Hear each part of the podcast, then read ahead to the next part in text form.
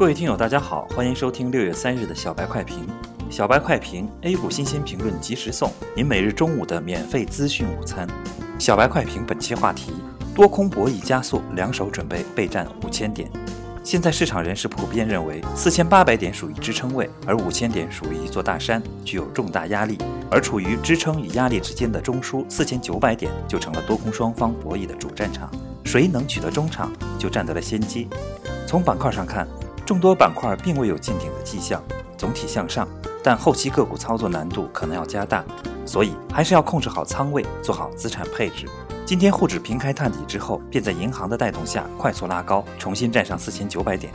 银行股的异动，从周期上解读，银行股进入年度现金分红期，一些个股明显受到资金拉抬，红利派发后也保持强势，这意味着红利即将兑现。从市场表现来看，银行股机构手中仓位偏低，手中筹码较多，稍微大一点的资金猛烈冲击，股价就很容易涨停。另外，银行取得券商牌照以及银行业混改，都对银行产生利好。交通银行就是在这种背景下率先涨停板。虽然银行、券商、保险等权重在拉大盘，但从盘面来看，沪指波动还是比较大的。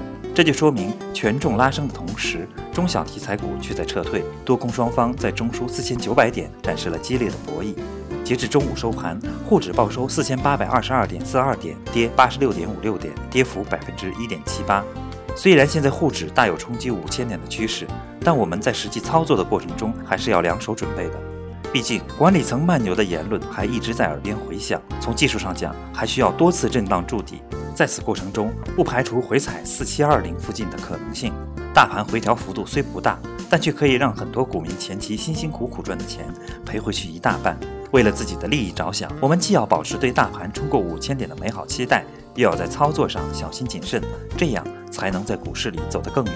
感谢收听今天的小白快评，本期编辑张芊芊，主播阿文。明天同一时间，欢迎继续收听。